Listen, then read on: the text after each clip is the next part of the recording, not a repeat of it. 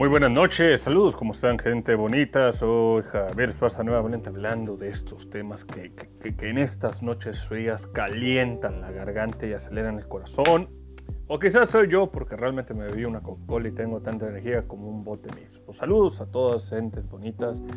Eh, saludos a esos tres individuos que están siendo los, el público que se atreve a escuchar estas opiniones libres, eh, con un reflejo a la sociedad, con un reflejo al poder pensar libres. Ah, el tema de hablar de ahora va a ser sobre comunidades dañinas. Sí, señores, lo acaba de oír. Lo acaba de escuchar la comunidad tóxica. ¿Qué es la comunidad tóxica? ¿Cómo afecta? ¿Cómo puedes saber estoy viviendo en una comunidad tóxica? Primero que nada, vamos a explicar. Hace no muchos años, había sociedades e integraciones y gente que tenía viviendas, ¿no? Vivían con gente que quizás no era la más adecuada, quizás por su rubro social, ideológico, cultural o como quieras, pero vivían con ellos. Y claro, considerando las situaciones, había gente que podía sufrir ciertos estragos, como por ejemplo gente, vecinos violentos, o gente que por su higiene era muy cochina. Situaciones que a lo largo de los años no han cambiado, desgraciadamente. Pero cuando las comunidades se achican, los intereses se vuelven más selectivos, las conductas se empiezan a, a cambiar, porque los intereses se incrementan. Ahora, todas estas eh, comunidades, ¿verdad? Todas estas agrupaciones de, votos, alguna, algún gusto, se vuelven tendencia aceptable en una sociedad. ¿A qué comunidades hago referencia? ¿Mm? Podría decirse que a la gente que le gusta el cómic, el juego u otras cosas. Pero aquí esta es la pregunta que mucha gente no se hace. ¿Por qué definir que estas aficiones se vuelvan tan dañinas, se vuelvan tan molestas, se vuelvan tan hostiles con otros? Buena pregunta. He aquí mi respuesta. Se vuelven así porque son gente que reúne a mucha gente reúne gente que tiene gustos afinados, acertados, ¿verdad? Pero no iguales. Cuando esa otra gente llega con gente que ve, oye, ¿te gusta tal ser? Sí, a mí me gusta, ah, también a mí. ¿Y qué capítulo te le gusta? Ah, pues me gusta, ah, pues también a mí. Y me gusta este personaje, ah, a mí, a no. Ahí empieza el problema. Ahí empiezan las discrepantes. No me cae algo de ti, no me cae algo de ti, por cierto, X y Z, y empiezan las broncas. Pero, ¿cómo es una bronca? ¿Cómo es un problema? ¿Cómo es una justificación a esto? ¿Por qué la gente de este tipo es tan cerrada quizás? Es gente que es consume, consume, pero no aporta. Consume, consume, pero no pregunta consume, consume, pero no soluciona. Es básicamente el tipo de persona que puede ir a una fiesta y no cooperar para una comida. No es algo bueno. Pero ¿por qué se habla que estas comunidades son tan dañinas? Puede haber varios factores. Uno de ellos que como vengan de gente que vea a otros más desarrollados en habilidad, les consuma la envidia. Les dé la mera incipienza de que creen que son personas más capacitadas y con eso pueden mejor desarrollarse, ¿no? Algunas gentes pues, así les va y otras simplemente no lo ven de esa manera. Otras gentes son como que, como el complejo de Kiko, que era el niño rico de una cuadra. Su mamá le compraba todo y le presumía al chavo que tenía mejores juguetes que el chavo. Pero el chavo lo disfrutaba, Kiko no. Kiko nomás lo tenía por tener. Entonces cuando hablas de una comunidad en sí tóxica, como estas, te puedes definir una competitividad de, consumo. Si yo no compro 40 revistas de este personaje, no soy tan fan. Si yo no compro la camisa de este personaje de hace 40 años, yo no soy tan fan. Si yo no hablo de estas cosas con otros fanáticos que hablan de estas cosas, no soy tan fan. Entonces ya hay una competitividad que tú mismo te estás diciendo. Esa competitividad es más un quedar bien con esa gente. Y esa gente quedará bien porque quiere encuadrarte en ese, en ese sistema. Quizás esto del cómic sea un poco alejado de la realidad, así que lo voy a hacer de otra manera más simple. También hay comunidades tóxicas deportivas. Puedes decirle a un equipo que va perdiendo y alguien te dice, oye, tu equipo es malo. Y esta persona va a replicar, mi equipo no es malo, mi equipo está pasando una mala racha.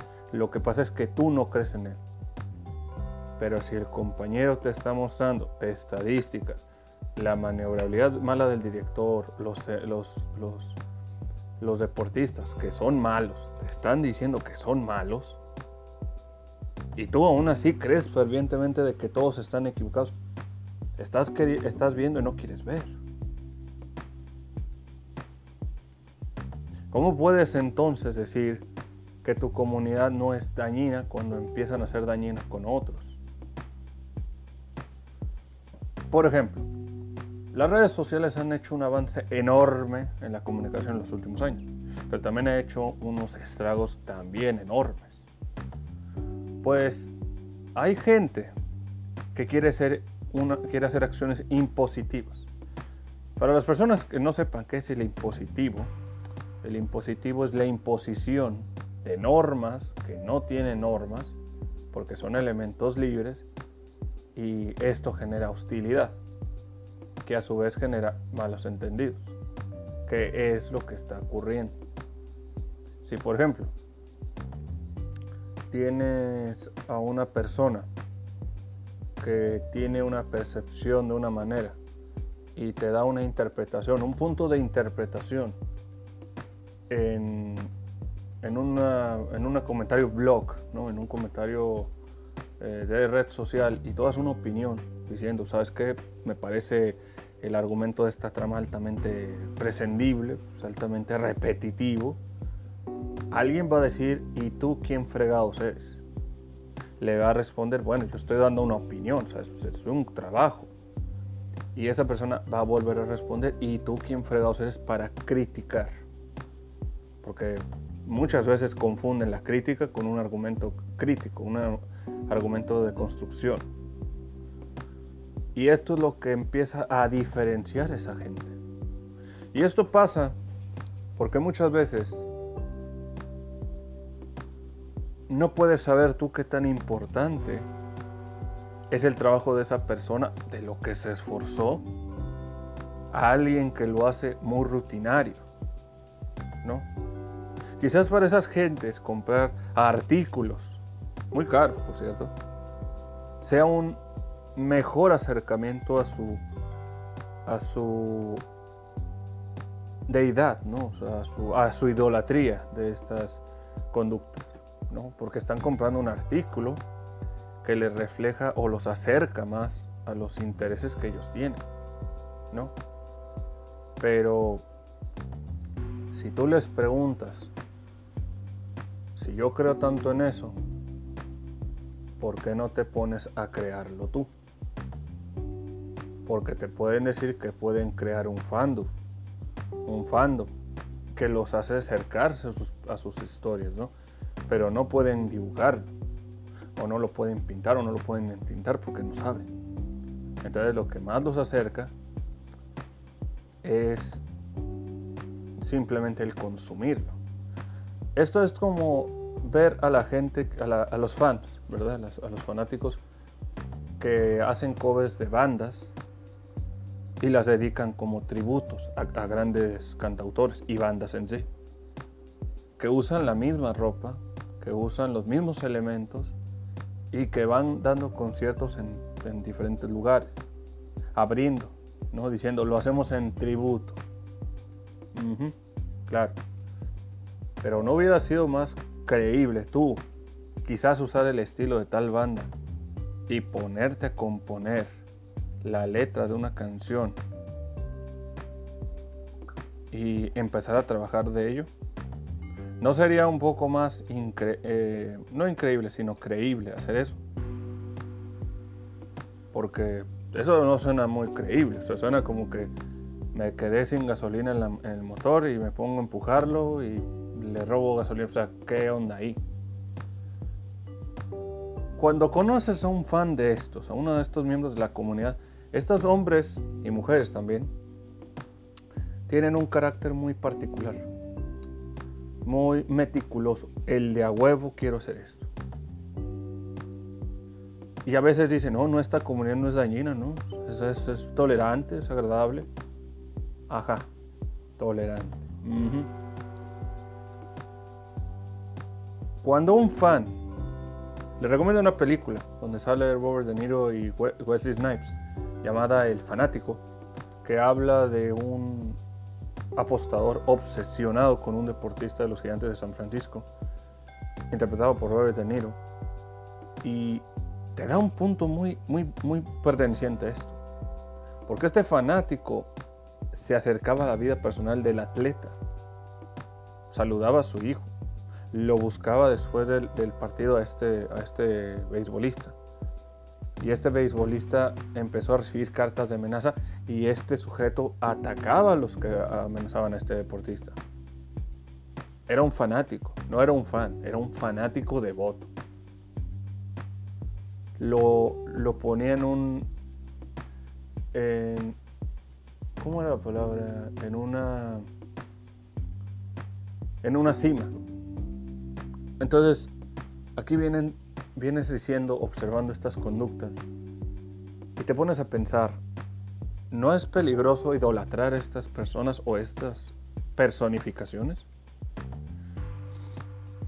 Tú puedes comprar cuanto artículo se te dé la regalada gana, pero al fin y al cabo son objetos. Como objetos, son simplemente artículos que tienen un valor. Es decir, si tú compras el artículo y ese valor es promover algo para ti, pues qué bueno.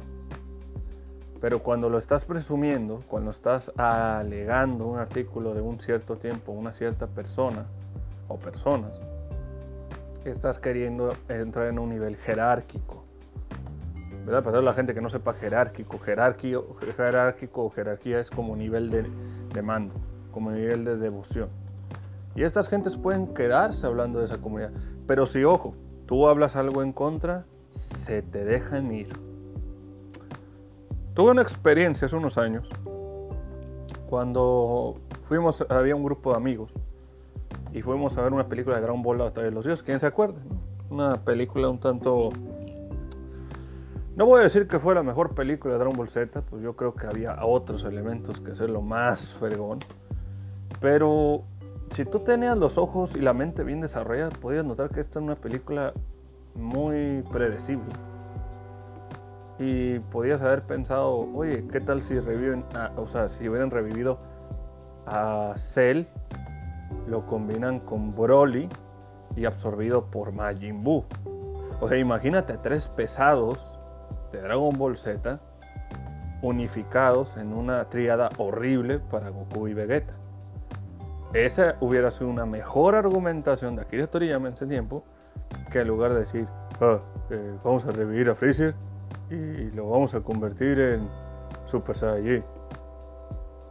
Oh, o sea, neta, 30 años para hacer una trama tan predecible como la crisis en Tierras Infinitas de DC, una trama que fue hace 30 años igual pero de otros universos. Era básicamente la misma trama.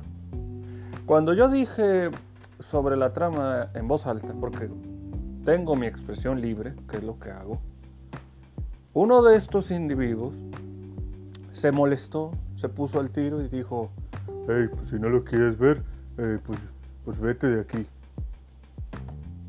A ver, aquí está un ejemplo de la comunidad tóxica. Un individuo que prueba a sí mismo que es devoto de la creencia de este personaje, de esta trama. Digo yo, es una película, es una interpretación y a su vez es una fórmula que yo me di cuenta predecible.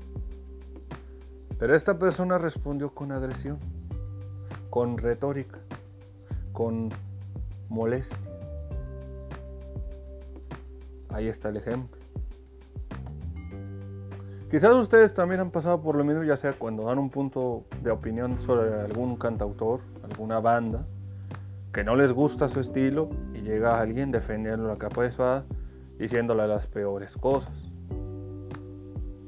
pero lo dicen porque para ellos es algo que nunca han visto, es algo que no han dejado de ver. Eso los hace un poco problemáticos. Y ustedes pueden estar molestos porque eso, eso les molesta. Entonces les hace sentir incómodos. Que alguien quiera llegar y decir, oye, me gusta la... Ah, ¿te gusta esta cosa? Ah, pues a mí también. ¿Y qué te gusta? No, es que tú no sabes. Yo, yo soy, yo soy más fanático que tú, tú, no sabes, yo, yo, yo vi, o sea, güey, hay gente que quiere contemplar el programa, no tienes que hacerlo incómodo. Esa puede ser la diferencia, ¿verdad? Estas comunidades tóxicas van en ascenso, pero hay una respuesta de por qué sucede esto. Sucede esto porque muchas veces a hay comunidades que de alguna manera buscan un refugio, ¿verdad? Como una manera en la que hay que armonizar sus entornos, sus gustos, porque habrá gente que lo vea, ¿no? Habrá gente que no sea comprendida, habrá gente que será señalada, habrá gente que es juzgada y lo que menos quieren es eso. Entonces buscan, como quien dice, maneras en las que no sean tratados de esa manera. ¿no? Es algo muy natural. Pero cuando tú de alguna manera estás intentando poner reglas, cuando estás poniendo a hacer sentir incómoda a las personas que apenas van entendiendo esto, estás siendo entonces egoísta porque nomás lo quieres para ti o lo quieres para algunos cuantos. Simple y sencillamente di, yo no quiero que otros lo vean, pero yo no tengo control sobre eso. Si, si tú sabes cuál es el personaje este, el diseño de quién lo hizo y para qué lo hizo, adelante, cómprate el juguete, gástate el dinero y se acabó. No tienes que presumirle a otros, pero es una manera de demostrar jerarquía. Uy, mira, mi camisa de Dragon Ball Z de la edición del 2008 con Goku. Sí, qué bien que te guste esa serie, qué bien que te guste, se nota. Pero es mercancía. Ahora, ¿A qué llevo con esto? Hay dos tipos de público sencillo. Tenemos el público físico, devoto a las causas, compra artículos y contribuye al crecimiento económico y a la industria y difusión del proyecto. Tenemos el público virtual. Pone cuanta harta cosa de este personaje de más, lo encalca como si fuera a tomar calzones. También se pone a dedicar cada trama, historia y decir soy devoto hace eh, interpretaciones y hace fan art. fan art, para que la gente no entiende, es un dibujo hecho por, por fanáticos en base a su interpretación del personaje y mostrándolo para la gente. ¿Cómo inició este concepto de fan art?